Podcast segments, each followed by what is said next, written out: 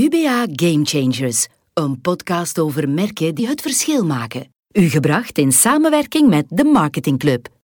Er gaat volgens mij in de globaliserende wereld van vandaag en zeker morgen ook, gaat er altijd plaats zijn voor lokale helden. Hallo, ik ben Bart Klaas, CEO van uh, kledingbedrijf CRG. En bij CRG hebben wij uh, twee bekende merken, zijn de JBC en Mayerlin. Dag Bart. Dag Sam. Bart, we beginnen met de hopelijk meest eenvoudige vraag van de podcast. Wie is Bart Klaas? Oei, en oei, dat was de makkelijke vraag. uh, Bart Klaas is een, uh, is een Limburger, um, handelsingenieur uh, aan de KWL van Leuven. Um, een introverte persoon. houdt er niet zo van om op het podium te staan, zeg maar. Is eerder een stille werker. gelooft ook in rust, harmonie. Daar haal ik mijn kracht uit. En Bart Klaas runt samen met zijn zus Anne het uh, kledingbedrijf CRG met twee retailmerken JBC en Mayerlin.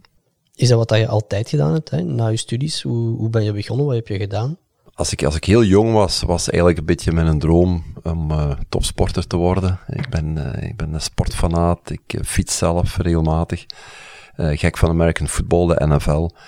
En dat was eigenlijk mijn grote droom als kind, maar toen ik een jaar of 15, 16 was, toen begreep ik dat ik niet genoeg talent had. Ik had dat snel door. En ik merkte wel ook, ook, dat ik wel talent had voor te studeren. Ik, ik heb een goed geheugen. Uh, ik heb denk ik ook goede inzichten. Ik kan wiskundige vakken, grammatische taalvakken goed. ik heb die altijd goed kunnen, kunnen beheersen.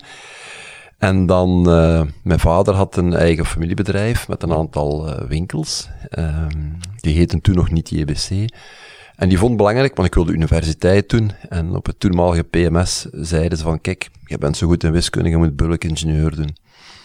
Ja, mijn vader vond dat liever niet, die had dat liever niet. Die zei, weet je, ja, economie en economist en, en ondernemen en, en ooit misschien in de zaak komen. Uh, en dan uh, heb ik de, de, ja, zeg maar de tussenweg gekozen tussen economie en uh, bulkingenieur. En dat, doet je handelsingenieur. En dat is heel goed gegaan. En het laatste weekend, voor mijn laatste twee examens, toen ik zou afstuderen, ik moest nog wel een jaar legerdienst doen in die tijd. Toen is mijn vader met mij komen babbelen. Uh, de historische wandeling in Leuven door de Tienste straat. En ja, toen vroeg je of ik niet bij hem wilde komen werken in het bedrijf. Ik zeg ja, ja, ik zeg, ja, daar overvalt je me nu mee. Ik had eerder gedacht om bij Procter Gamble en zo te gaan werken, want ik was, ben gefascineerd door merken, merken en consumentengedrag. En hij zei, ja, zegt hij, maar weet je, een, een, een eigen bedrijf, eigen baas, dat is toch, dat is toch fijn. En, en ik zeg, ja, ik zeg, maar kunt je mij gebruiken? Want, ja. En ik zei met alle respect, hè, ik zeg, je hebt nu vijf winkels. Ik zeg, ja, kun je met mij wel iets doen? Want ik wil ook niet in de weg lopen en, en dit is uw droom. En uw kindje dat je op de wereld hebt gezet. Hij zei, jawel, jawel, zegt hij dan, ik wil dat groter maken. We gaan winkels bijmaken en ja, heeft niet veel moeite moeten doen om mij te overtuigen. Dus ik heb daar vrij snel positief op geantwoord. En uh, daar ben ik in 85 bij mijn vader in bedrijf gekomen. Uh, mijn zus is iets voor mij in bedrijf gekomen. En uh, ik heb er tot op de dag van vandaag nog geen spijt van. Integendeel. Heb jij wat dat je eerst wou vinden bij Procter Gamble? Heb je dat ook gevonden bij het bedrijf van je vader dan? Ja, ik heb uh, toch, toch redelijk snel vanaf ja, 1990, 91 mijn stempel kunnen drukken op het, uh, op het marketinggebeuren bij JBC en ook uh, lading en inhoud aan het, aan het merk willen geven. Het, het, het, ja, in het begin waren wij een keten van winkels, zeg maar, hè, een winkelketen. En ik had toch uh, vrij snel de behoeften, en ik heb ook die kans gekregen van mijn vader, waarvoor ik hem ook nog altijd dankbaar ben, om niet alleen een, een, een winkel te maken, een store, maar, ook, maar ook een story, hè, from a store to a story. En er een verhaal voor te schrijven van, van het merk JBC. En JBC echt als merk neer te zetten. Niet enkel als een, een winkel waar mensen kleding kunnen kopen. Uh, dus in die zin heb ik daar echt wel mijn, uh, mijn voldoening kunnen halen. En het verandert ook, want de consument van begin jaren 90 Ja, onze doelgroep is redelijk hetzelfde gebleven, jonge gezinnen met kinderen. Maar de jonge gezinnen van begin jaren 90 en de jonge gezinnen van nu, dat is wel een totaal andere generatie. Hè. Het, digitale komt daar los door. Um, en dat maakt dat daar uw merk ook aan opfrissing toe is. Maar het DNA blijft wel hetzelfde. En dat is altijd zo gebleven. Wij zijn een familiemerk. We zijn een, een bedrijf van families voor families. Familie staat centraal bij ons, jonge gezinnen met kinderen. Lokaal, we zijn van hier, we staan dicht bij de klant. Vandaar ook dat wij, wij waren de eerste om collecties te ontwerpen samen met, met Vlaamse en Waalse BV's. Uh, eh, 15 jaar geleden, wij waren de eerste. Uh, samenwerking met Walter van Beieren, ook in 2007 of 2008. Dat wij waren de eerste om dit soort dingen te doen met lokale uh, designers, bekende designers. dicht bij de klant staan, de klant kennen. 1990 hebben wij onze database opgestart met het klantenkaartsysteem. We waren ook een van de eerste. En, we zagen toen al het, uh, nut, ik zag toen het nut in van data, kennis, uh, maar ook om, om verbinding met uw klanten aan te gaan. Een community te bouwen rond het merk JBC.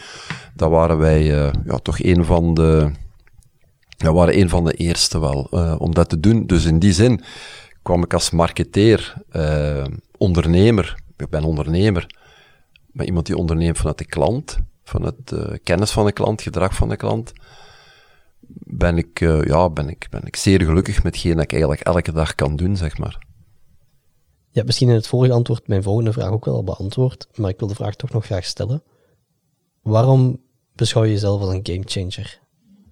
Ja, ik denk toch dat we uh, ja, om, omwille van een aantal redenen. Uh, eerst heb ik inderdaad voor een stuk in de vorige vraag uh, heb ik erop geantwoord dat wij ja, toch een van de, van de eerste waren Belgische spelers die een winkel beschouwden als een merk. Um, en, en we hebben altijd, we zijn altijd trouw gebleven aan ons DNA, hè, onze authenticiteit. Ons DNA draait rond familie, lokaal en duurzaam.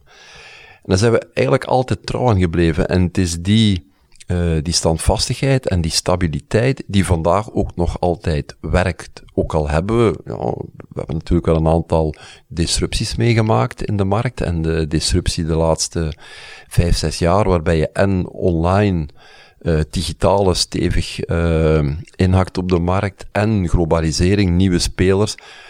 En last but not least, de, de polarisatie naar, uh, waarbij een groep consumenten het zij zeer goedkoop gaat kopen, denk maar aan ketens als een Action, of naar het hogere segment, de, de luxe merken, en het midden zwaar onder druk komt. Ja, uiteindelijk hebben die crisissen wel overleefd en, en goed doorgekomen, en misschien zelfs vandaag sterker, staan we sterker uh, uh, in het merken onze kracht dan, dan enkele jaren geleden. Dat komt omdat we altijd trouw zijn gebleven aan ons DNA. Uh, dat is al een eerste reden. Tweede, uh, ik denk dat uh, we toch wel mogen fier zijn dat ehm, mijn zus en ik, we werken nu 35 jaar samen. De eerste 17 jaar nog onder de vleugels van ons vader. Maar de voorbije 18 jaar doen wij beiden het onder ons tweeën. En dat is een uniek gegeven. En dat komt omdat we um, ja, heel veel respect hebben voor mekaars talenten en mekaars sterkten. En ook heel veel begrip en mildheid voor de minder sterke kanten van de andere persoon. En we hebben onze eindverantwoordelijkheid mooi opverdeeld, hè, waar mijn zus eindverantwoordelijk is voor het product en de prijszetting. En ik ben eindverantwoordelijk voor uh, alles wat marketing, sales is um, en het algemene beleid. Maar je voelt heel goed dat je winkellocaties, de manier waarop je kleding presenteert in de winkel, hoe je het merk naar buiten brengt naar de consument, hangt sterk af van het product dat je brengt. Dus die continue afstemming, maar ook het continu geven van vertrouwen aan elkaar, dat het goed zit wat de ander doet, ja, ik denk dat is wel echt uniek. En uh, ja, dat doorlopen wij nu al uh, ja, 35 jaar. Uh, gender equality. Ik lees dat de laatste jaren meer en meer in de media. Ja, dat is bij ons al 35 jaar de normaalste zaak van de wereld. Hè. Wij doen dat zij, wij staan zij aan zij.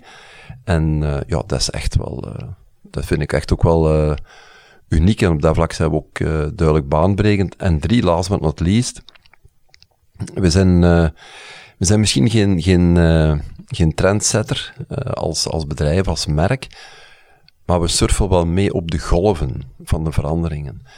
Um, en dat geeft misschien soms een indruk aan de buitenwereld dat we, dat we eerder traag zijn.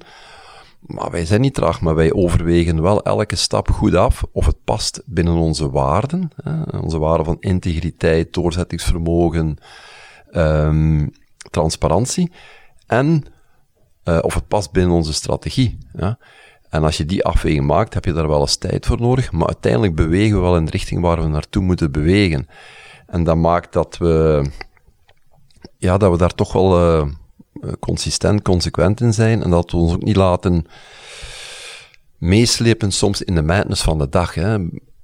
Er komen altijd wel een keer uh, stevige vernieuwende trends voorbij. Of dat de markt roept om uh, heel gedurfde stappen. Maar als wij denken, ja, weet je, past niet binnen onze waarden, past niet binnen onze strategie. Of met alle respect, maar wij geloven niet dat dat duurzaam gaat succesvol zijn. Ja, dan gaan we er toch niet in mee hoor. Dan gaan wij met de voeten op de grond in onze nuchterheid uh, blijven vasthouden aan onze strategie, maar wel op een agile manier en meesurfen op de golven van verandering. En die drie dingen samen in, uh, in onze markt van, van retail, van kledingretail, zijn er niet zoveel uh, Belgen, een zwaar internationale markt. De grote groepen zijn zwaar internationale ketens. We spelen Champions League. We spelen elke dag Champions League. Alleen krijgen we geen startgeld om mee te mogen spelen. Je wordt elke dag afgerekend of beoordeeld of je het goed doet. Dan kun je bonuspunten verdienen en kun je wat winst maken. En als dat niet is, ja, cru gezegd, dan, uh, dan doet het pijn. Dan voel je het ook. Uh, dat is de markt waar we in zitten. Het is beter om dan niet op elke hype mee te springen, maar vooral te gaan op wat dat lange termijn consequent en consistent is. Voor ons bedrijf wel, ja. Uh, voor ons het merk dat JBC is. JBC is geen trendzettend merk, maar het is wel trendvolgend. De klanten, de jonge gezinnen met kinderen die bij ons kopen, die willen er goed uitzien in hun kleding, maar zij weten dat ze niet het allerlaatste nieuwe uh, hype modemerk kopen, maar dat dan ook, cru gezegd, toch wel veel geld kost. Het moet betaalbaar blijven, democratische prijzen, toegankelijk voor die gezinnen met kinderen, die ook toch wel andere financiële uitdagingen hebben. En daarbinnen past het inderdaad dat wij, uh, dat we agile zijn en goed kijken naar veranderingen die er gebeuren in de markt en in consumentengedrag. Maar we hoeven niet de eerste te zijn, uh, want dat zou het ons ook enorm veel geld kosten en pijn doen. En waarschijnlijk zou het ook niet houdbaar zijn. Die familiewaarde, dat is een van de drie grote pijlers. Ik denk dat er heel veel merken jaloers zijn dat je die familiewaarde ook effectief kan uitstralen naar buiten toe. Maar het lijkt me niet gemakkelijk. Want de familie die het gesticht heeft, dat is één deel. Maar de medewerkers, die moeten het wel dag in dag uit bevestigen. Zij stralen die familiewaarde extern uit. Hoe zorg je ervoor dat dat gevoel gewaarborgd blijft? Ja, wij, wij staan heel dicht bij onze medewerkers. En uh, dat, speelt zich op twee terreinen af. Wij, uh, wij zien onze medewerkers regelmatig, we nodigen die regelmatig uit. het zij op ons hoofdkantoor, het zij op een aantal regionale plaatsen, hè, waar we mensen van één provincie bij elkaar brengen, de, de geranten met hun, met hun teams. Waarbij ook heel duidelijk iedere keer opnieuw onze waarden delen, onze visie delen, onze missie delen. En ook heel transparant zijn, concreet over de cijfers van ons. Ook van de markt. Hè. We laten ook zien dat de markt al een aantal jaren toch wel in, in uh, zware stormweer uh, verkeert. Um, en twee, last but not least, ja, ik ben iemand die, jammer genoeg, sla ik er niet in om elke winkel nog één keer per jaar te bezoeken. Maar ik ga elke week, spring ik wel ergens een winkel binnen. Ik maak altijd van de gelegenheid gebruik om in een winkel binnen te springen. Ik had dinsdag overdag uh, had ik een afspraak in Kortrijk. Ja, ik heb drie winkels bezocht in de buurt van Kortrijk of op weg van Limburg naar Kortrijk. Dus ik ga dan niet eventjes op en neer naar Kortrijk rijden, maar ik plan extra tijd in om ook daar een aantal filialen te bezoeken. En ja, tot voor enkele jaren, dan kon ik elke winkel nog één keer per jaar bezoeken.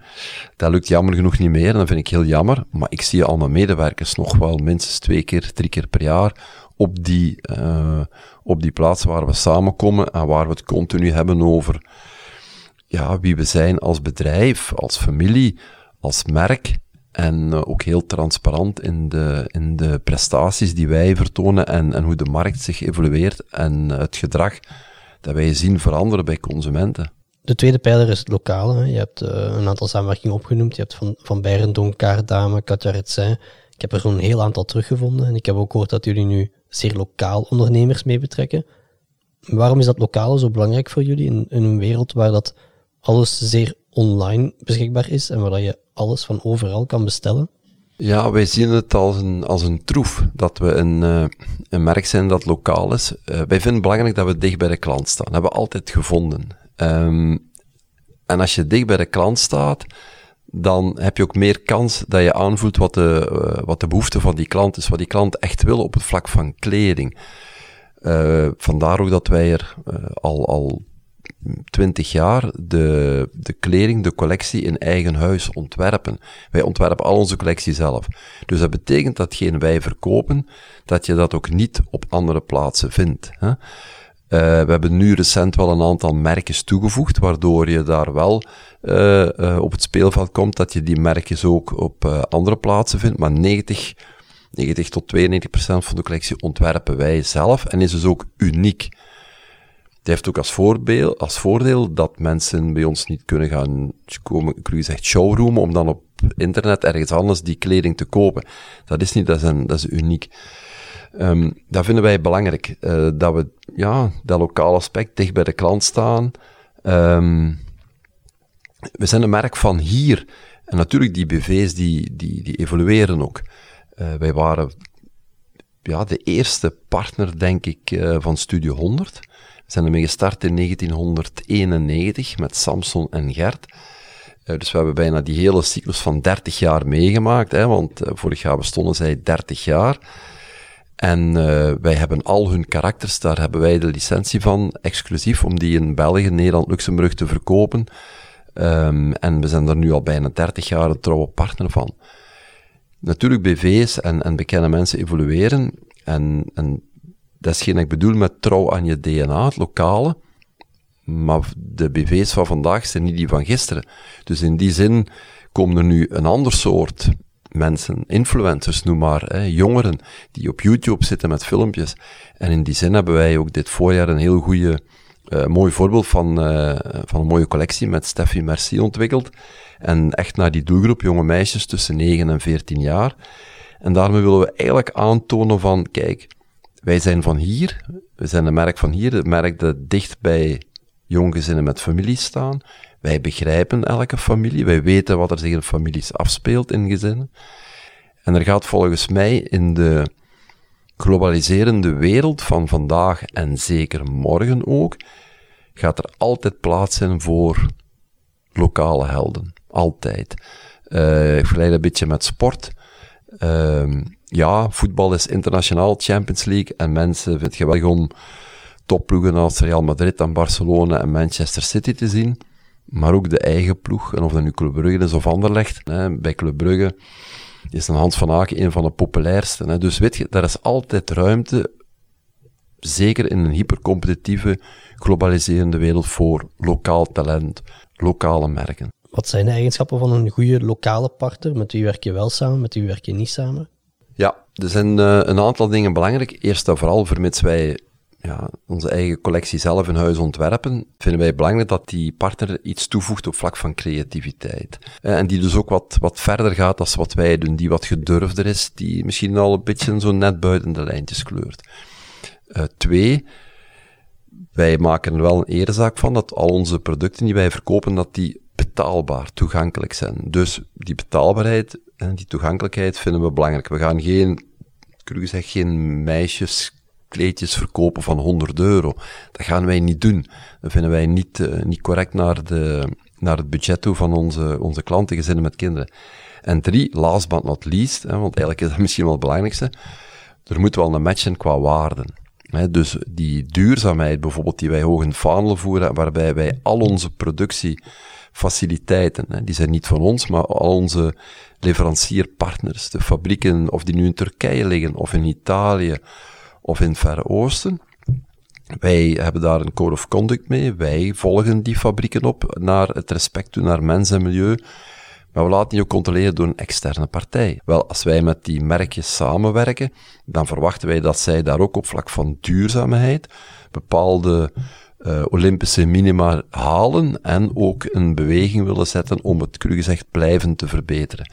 Dus die drie samen, waarden, uh, creatieve toegevoegde waarde en betaalbaarheid, toegankelijkheid van het, uh, van het product, dat zijn voor ons de voornaamste uh, zeg maar beweegredenen om met iemand in zee te gaan of niet.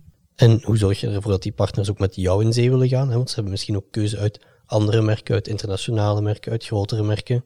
Dat klopt. Uh, nu de kans dat een, uh, een lokaal bedrijf uh, in zee gaat met een internationaal grote keten, denk maar aan, aan, aan Hennes of, of Zara, is klein. Omdat daar regeert meestal de wet van de grote getallen. En zullen die bedrijven eerder kijken van de grote markten. Hè. En hun grote markten, waar zij de grote omzetten halen, zijn Duitsland, Frankrijk, de UK. België is een kleine markt, dus ze gaan, denk ik, zelden of nooit, hè, ik heb het nog niet echt gezien, uh, plaatsmaken voor een, een lokaal merkje dat ze niet kunnen vermarkten in hun grote uh, uh, keymarkten. Um, dus in die zin hebben wij daar een voordeel en dan zijn wij als met JBC zijn wij dan eigenlijk de grootste lokale speler om daar dan tegemoet te komen, zodat het product van die, die lokale partner in een groter marktgebied bekend, uh, bekend geraakt en, uh, en te koop wordt gesteld, uh, wordt aangeboden aan de klant. Je zei daar juist, er is altijd ruimte voor lokale winkels, hè, voor een lokaal aanbod. De Champions League versus de Belgische Pro League. Maar hoe haalbaar blijft dat binnen de sector, nu dat je ziet dat er toch leegstand komt in winkelstraten en nu dat meer en meer kleine handelaars ook verdwijnen? Ja, weet je, als ik, uh, als ik door de binnensteden loop, dan zie ik inderdaad uh, winkelpannen die leegkomen. Het zijn niet enkel de kleine zelfstandigen, de lokale handelaars. Ik zie ook grote groepen het aantal winkels, het aantal filialen verminderen uh, in de binnensteden. Je ziet daar inderdaad met, met, met ledenogen aan dat het feit dat je een klein landje bent, in, in, een, in een wereld waar zeg maar een bepaald afzetvolume uh, kapitaal, uh, ook menselijk kapitaal, uh, inkoopkracht, onderhandelingskracht, dat dat toch wel belangrijk is, zie je dat het niet makkelijk is om als lokale speler stand te houden. En toch zie je dat er altijd plaats is voor lokale spelers. En heb ik ook mooie voorbeelden van zeer succesvolle lokale bedrijven. Hè. En fantastisch wat, uh, wat Colruyt doet, de groep Colruyt doet, uh, wat de KBC doet. Dus ik denk dat er altijd wel, wel plaats is, maar het is, uh, ja, je moet eigenlijk op het niveau spelen van die grote internationale groepen. En dat vraagt enorm veel wendbaarheid, veerkracht, ja, en, en keihard werken, hè, mouwen opstropen, hè, en allemaal samen voor dat, voor dat lokale merk, hè. Het derde punt is duurzaamheid. Ik vind dat een hele mooie waarde, maar als ik kijk naar de sector van de mode, dan is dat niet eenvoudig. Er zijn heel wat van jullie concurrenten die eh, daar al in opspraak voor zijn gekomen. Hoe slagen jullie er toch in om die aanpak succesvol te maken? Zit de consument daar effectief op te wachten? Komt die consument echt tot bij jullie om te zeggen: oké, ja, daar is het duurzaam, daar ga ik kopen? Ja, dat is een zeer goede vraag. En uh, dat is misschien ook wel een van de moeilijkste boodschappen om, uh, om te verkondigen, uh, om succesvol te verkondigen, want de burger is bezig met duurzaamheid. De burger wordt geraakt door duurzaamheid. Je hebt ook gezien op de, met de klimaatmarsen nu ongeveer anderhalf jaar geleden, hè, er waren jonge gezinnen met kinderen die daarmee stapten. De burger, de burger vindt duurzaamheid belangrijk. De consument is iets anders. Uh, van het moment dat dan de burger consument wordt en geld moet besteden en moet zorgen dat het plaatje, financiële plaatje klopt van het gezinsbudget, ja, dat wordt al moeilijker. En uh, ik begrijp dat ook, hè, dat dan, want ieder gaat uiteindelijk wel voor zichzelf moeten uh, verantwoordelijkheid afleggen. Dus ik begrijp dat wel. Um, wij blijven, het is een weg die wij gekozen hebben. Het is een weg die past bij onze waarde van integriteit. Wij willen elke ochtend en elke avond naar onszelf in de spiegel kunnen kijken. Uh, en daarom blijven we daar trouw aan. En inderdaad, de uitdaging blijft om te blijven communiceren naar burgers en vooral de consument. Hè, op het moment dat die gaat kopen, dat je bij ons, bij EBC, wat meer betaalt als bij bepaalde ketens die misschien, hè, ik weet mijn woorden misschien niet zo uh, nauw nemen op vlak van duurzaamheid. Maar het is nog altijd zeer betaalbaar. Je krijgt er ook beter kwaliteit voor terug. Je krijgt er op de winkelvloer een fantastische bediening en een mooie glimlach voor terug. En je doet ook een goede zaak voor de mensheid en voor de, de planeet op lange termijn. Dus in die zin um, hopen dat we je daar ook een goed gevoel en een fijn gevoel mee geven. Maar inderdaad, de uitdaging blijft om dat zeer transparant en helder en te communiceren en blijven herhalen. Maar we geloven erin en uh, het is een adagio dat vanuit onze waarde komt. We kunnen niet anders. Nee, we kunnen niet anders. Daar straks heb je gezegd, de consument van vroeger is totaal niet meer de consument van nu. Waar ligt het verschil eigenlijk in? Ja, er zijn, er zijn twee, twee, uh, twee zaken die voor mij wel, wel verschillend zijn, uh, belangrijk. Eén is uh, de, ja, de toenemende polarisatie. En je ziet dat ook bij de keuze voor politieke partijen. in onze markt praat je dan over het succes van de onderkant van de markt, zeg maar, de discounters en de hard discounters. gelijk, denk maar aan, aan ketens, gelijk Action. Um, en dan de bovenkant van de markt, de luxe merken. Hè. Je ziet daar, je ziet geen dalende vraag in de, in de duurdere segmenten, in de luxe merken. Dat, die blijven eigenlijk zeer stabiel. Um, dus dat is één, die polarisatie, waardoor het midden hè, um, zwaar onder druk staat. Hè. Uh, en het midden is een rekbaar begrip, hè, maar wij zijn een, middensegmentspeler en uh, we hebben daar 35, 40 jaar zeer goed onze, onze boterham verdiend. Maar daar komt, uh, door die beweging komt er wel, wel druk op en moet je eigenlijk je stuk heruitvinden van kijk, ja, wat betekent dat midden voor de consument van vandaag? Hè? Want het is nog altijd wel, de consument wil nog altijd wel betalen voor een bepaalde waarde, een bepaalde value, op vlak van product, ook op vlak van winkelervaring. Maar er is een belangrijke groep consumenten die daar, ja, zeg maar toch financieel, het financiële op het voorplan zet. Dat is één. Twee, natuurlijk het heel digitale gebeuren, hè, waar we, ja, tot voor enkele jaren de consument via de, de traditionele kanalen bereikten. Hè, en in de fysieke winkels uh, onze waren aan de man of aan de vrouw of aan het gezin brachten. En de consument bereikte via folders, via tv. Ja, heb je nu een belangrijk stuk digitaal. En, en die, die digitale kanalen zijn, zijn, zijn zeer ruim. Hè. Je praat over de sociale media, Google, e-mails.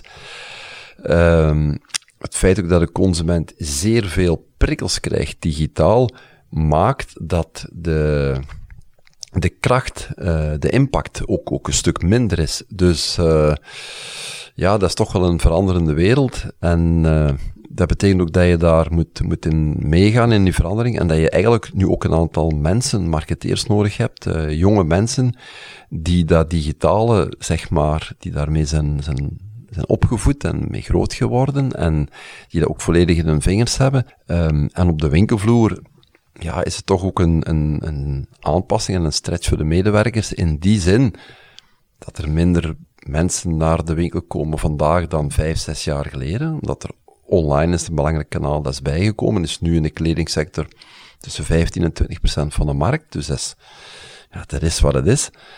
Uh, twee, je moet dus meer investeren op de winkelvloer qua beleving om de consument nog te overhalen om naar de winkel te komen. Hè, en, en een stukje, niet, en niet alleen voor dat comfort, het gemak van uh, online te, te kiezen.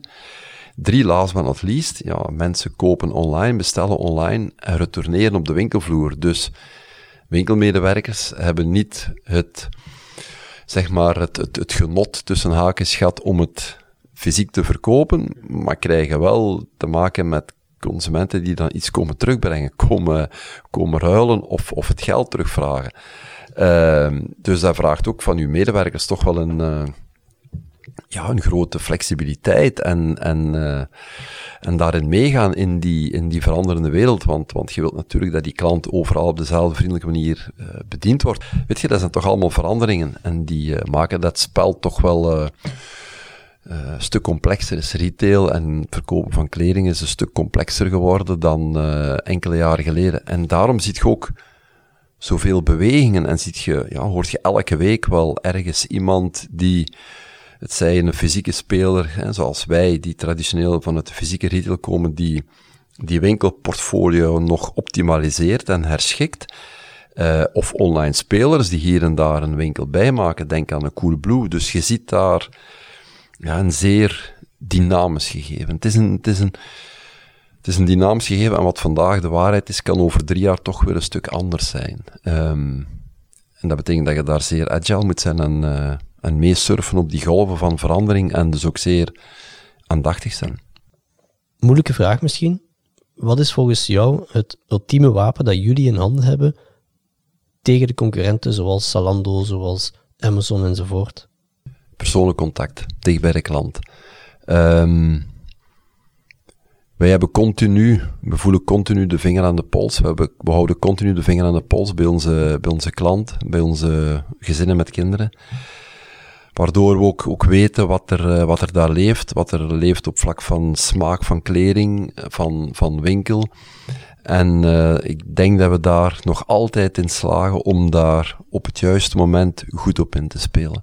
We zijn nu, denk anderhalf jaar geleden gestart met een, een continu aanbod van gepersonaliseerde kledingstukken. We noemen dat het project Studio Uniek. Dus dat je echt een kledingstuk kunt personaliseren. Twee jaar geleden zijn we gestart, in augustus. Dat is begonnen met, met sweaters voor kinderen, voor terug naar school, waar je de, de eerste letter van je voornaam kon op borduren.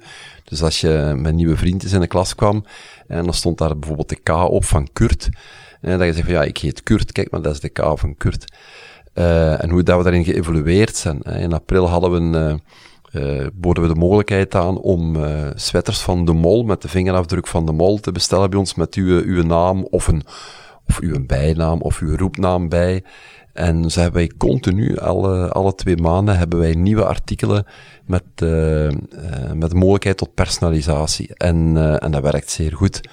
En artikelen die we mee we het ook hele gezin aanspreken. Hè. Dat gaat van mutsen en sjaals in de winter Um, nu de, de molswetters en uh, we hebben weer een leuk, een leuk project in de pijplijn voor terug naar school voor de kinderen op dat vlak. En uh, ja, dat hebben we denk ik op een gegeven moment goed aangevoeld dat dat werkt, uh, waar mensen ook iets voor willen, willen betalen, waar je value mee creëert en waar je mee een unieke positie verwerft op de markt die ook voldoet aan wat, wat, u, wat uw klant wil, wat, wat het gezin vraagt. En ja, ik denk dat we dat wel dat we dat goed doen, ja. Dat, dat is iets wat de, wat de grote spelers niet kunnen doen natuurlijk, om zo lokaal... Nee, nee, daar hebben we een troef. Dus dat, dat dicht bij de klant, uh, snel inspelen op die lokale behoeftes, uh, extra aandacht, extra tijd, extra dingen doen. De consument moet voelen in ons gedrag, in wat wij doen op vlak van winkelbeleving, online en offline, dat we de wereld van families begrijpen. En ik denk dat ze dat voelen. Nee, ik ben ervan overtuigd dat ze dat voelen. Ja. Ik heb nog twee afsluitende vragen. De eerste vraag is, je zit natuurlijk in die hele concurrentiële omgeving. Welk merk uit de retailsector is volgens jou echt goed bezig op vlak van marketing? Ja, voor mij uh, de absolute gamechanger in de, uh, in de kledingmarkt ja, is voor mij Inditex. Um, en ik durf gerust zeggen, de, de, de stichter daarvan, uh, Amancio Ortega, dat is voor mij de Steve Jobs van de kledingsector. Uh, wat die heeft gedaan met, uh, met zijn bedrijf, dus een collectie neerzetten in een winkelomgeving dat zichzelf verkoopt. mee met de allernieuwste trends van de duurste merken en onmiddellijk, soms zelfs nog een dag ervoor het in aanbieden aan zeer betaalbare prijzen hoeft geen publiciteit te maken, want het product en de winkel verkoopt zichzelf. Um, dat is voor mij de, de echte gamechanger. En dat is ook geen toeval, die is gelijk begonnen met ons. Enfin, met ons vader, met mijn vader in 1975.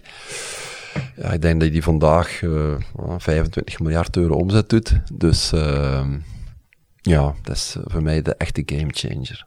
Ja. Laatste vraag. Stel dat je één advies mag geven aan andere marketeers. Wat zou de advies dan zijn? Um, goh. Ja, ik, ik voel me niet altijd geroepen om, om andere mensen uh, advies te geven. Uh, maar hetgeen dat ik onthoud voor mezelf en dat ik ook wel, wel blij mee ben en ook, ook wil meegeven aan iedereen is, blijf trouw aan jezelf. Blijf trouw aan jezelf, uh, blijf authentiek.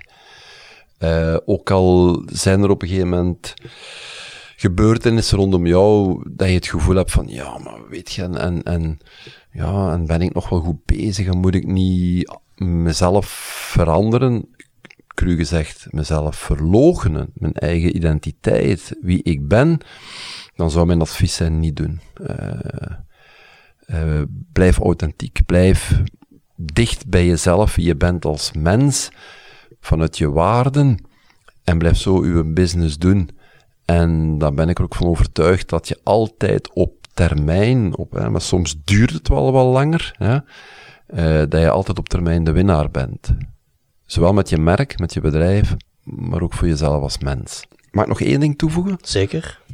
Wel, wij vinden, wij vinden authenticiteit belangrijk. Hè? Zoals dat straks aangehaald, CRG heeft twee, twee modemerken onder uh, haar paraplu, JBC en uh. En we hebben in 2013 hebben wij een uh, belangrijke participatie Mayerlin genomen, 75%. En wij hebben nooit gedacht van, kijk, nu gaan wij dat merk een keer zelf runnen. Uh, we hebben de, uh, de tweede generatie daar, uh, of de derde generatie, hebben wij aan boord gehouden om het beleid te voeren als CEO. Dan op een gegeven moment, na een paar jaar van oké, okay, daar zijn we naar 100% gegaan. Dat was ook hun wens om uit te stappen. We hebben daar een externe CEO geplaatst met Mimi Lamote. Waarom? Omdat we het belangrijk vinden dat elk merk zijn eigenheid bewaart. Mayerlin is Mayerlin. Je heeft een doelgroep, dames, 55 plus, eerder het, uh, het hogere segment. Is iets anders dan CBC. Dus dat willen we ook borgen, dat die eigenheid. En dat willen we ook dat iemand daar 100% verantwoordelijk, dedicated voor is, met haar eigen team. En op de koude fronten, logistiek en IT, uh, technische diensten, daar gebruiken wij maximaal synergie. Maar op de warme uh, onderdelen, collectie, product, uh, communicatie, marketing, daar hebben we aparte teams. Zodanig dat ook daar de authenticiteit en het DNA van het merk Mailen maximaal geborgen is. Gelijk dat ook uh, maximaal geborgen zit bij JBC. Dat was mijn allerlaatste vraag, Bart. Daarmee zit deze podcastaflevering erop. Bedankt voor de tijd die je hebt vrijgemaakt. Graag gedaan, Sam. Het was leuk. UBA. Taking brands further. Much further.